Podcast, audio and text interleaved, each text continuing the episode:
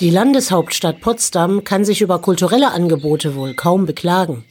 Jetzt kommt noch ein weiteres hinzu, das Filmfestival Moving History. Vom 20. bis 24. September 2017 wurden im Filmmuseum Potsdam Filme mit dem Schwerpunktthema Deutscher Herbst und Rote Armee-Fraktion gezeigt. Das Landesbüro Brandenburg der Friedrich-Ebert-Stiftung hat außerdem Schulklassen zu einem Workshop eingeladen, um gemeinsam ausgewählte Filme zu sehen und zu diskutieren.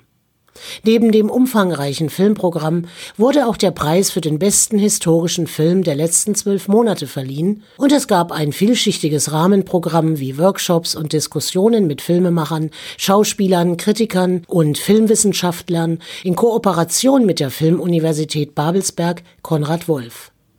Die Schirmherrin des Festivals Moving History, die Regisseurin Margarete von Trotta, ist hocherfreut, dass der historische Film in Deutschland nun endlich eine Plattform gefunden hat. Vielleicht ist diese Nähe zur Geschichte der Grund, dass es seit vielen Jahren ein Festival des historischen Films in Pessac gibt. Pessac liegt in der Nähe von Bordeaux und es kommen jedes Jahr viele interessierte Zuschauer, sogar aus Paris, angereist. Vor drei Jahren anlässlich der 25 Jahre deutsch-französischer Freundschaft wurde dort eine große Anzahl an deutschen Filmen gezeigt. Volker Schlöndorff, Edgar Reitz und ich waren mit einigen unserer Filme eingeladen und wir bedauerten, dass wir in Deutschland keine Gelegenheit hatten, Geschichte und nicht nur unsere eigene auf diese Weise zu präsentieren. Endlich also gibt es mit Moving History so ein Festival auch bei uns. Dabei verfolgt dieses neue Festival das Ziel zu zeigen, dass Filme mit einem historischen Thema nicht nur lehrreich, sondern auch unterhaltsam sein können. Gleich zur Eröffnung wurde der Preis Clio verliehen, und zwar an Chris Kraus und den Film Die Blumen von gestern.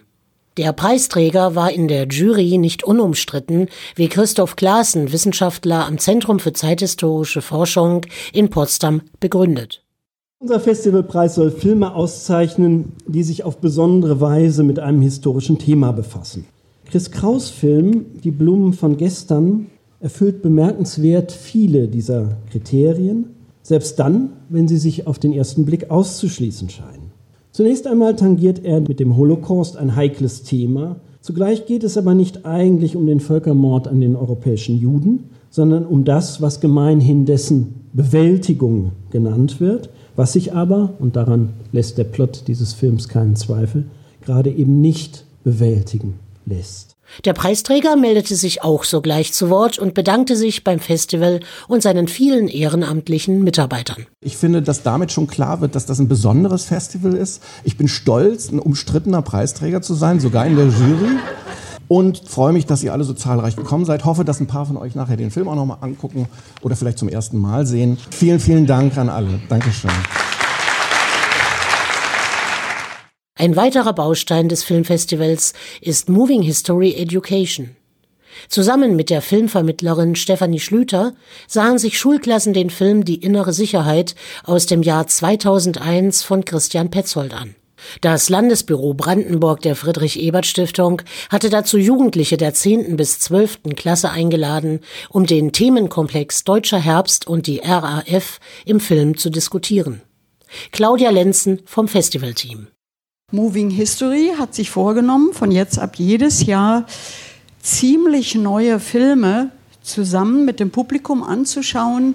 Diese neuen Filme handeln alle von Geschichten über die Geschichte. Also welche Bilder machen wir uns im Kopf über Deutschland, die beiden Deutschlands, über alles, was uns die letzten Jahre aufgeregt hat.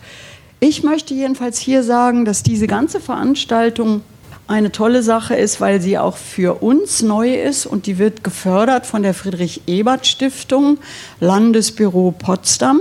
Und wir hoffen, dass das nächstes Jahr auch der Fall sein wird. Deshalb sind wir auf eure Reaktionen auf die Veranstaltung auch gespannt. Der Film Die innere Sicherheit erzählt das Leben der 15-jährigen Jan, die mit ihren Eltern, ehemaligen RAF-Terroristen, im Untergrund lebt. In diesem Film verschmelzen Realität und Fiktion und es wird vor allem gezeigt, was Jan nicht haben kann. Ein Zuhause, Freunde, ein festes soziales Umfeld. Wie kommt der Film bei den Schülern an? Es ging ja eigentlich darum, über die RAF Ich denke mal, sie waren ja damals ein Mitglied oder Mitglieder davon mussten deshalb dann halt eben fliehen. Es ging aber über die ganzen Jahre, denke ich mal, so weiter. Und dann mussten sie halt immer wieder reisen. Also es wird schon damit zusammenhängen, dass sie irgendwie immer noch damit reinstecken. Genau. Im Prinzip ist das erstmal so der Zusammenhang. Die sind, im Film wird das mal genannt, im Untergrund. Was stellen Sie sich darunter vor, wenn jemand sagt, wir sind im Untergrund. Meine Eltern und ich, wir leben im Untergrund. Was heißt denn das? Ja, also dass man irgendwie keinen festen Wohnsitz hat, immer auf Achse ist, immer irgendwo anders ist, nie sich irgendwie festbindet, keine Verträge annimmt und halt wie so ein Geist lebt eigentlich, ja, ohne feste Bindungen halt lebt. Als zweiten Film konnten sich die Schüler Ausschnitte aus Uli Edels Streifen der Bader-Meinhof-Komplex von 2008 ansehen. Die Schüler wurden aufgefordert, sich sowohl mit dem Thema RAF wie auch der filmischen Darstellbarkeit von Terrorismus auseinanderzusetzen. Während Petzolds Film eher ruhig, teilweise gespenstisch daherkommt, fühlen sich die Schüler von den actionreichen Ausschnitten aus Uli Edels Film offensichtlich eher angezogen. Es sind zwei Blickwinkel auf ein und dasselbe Thema.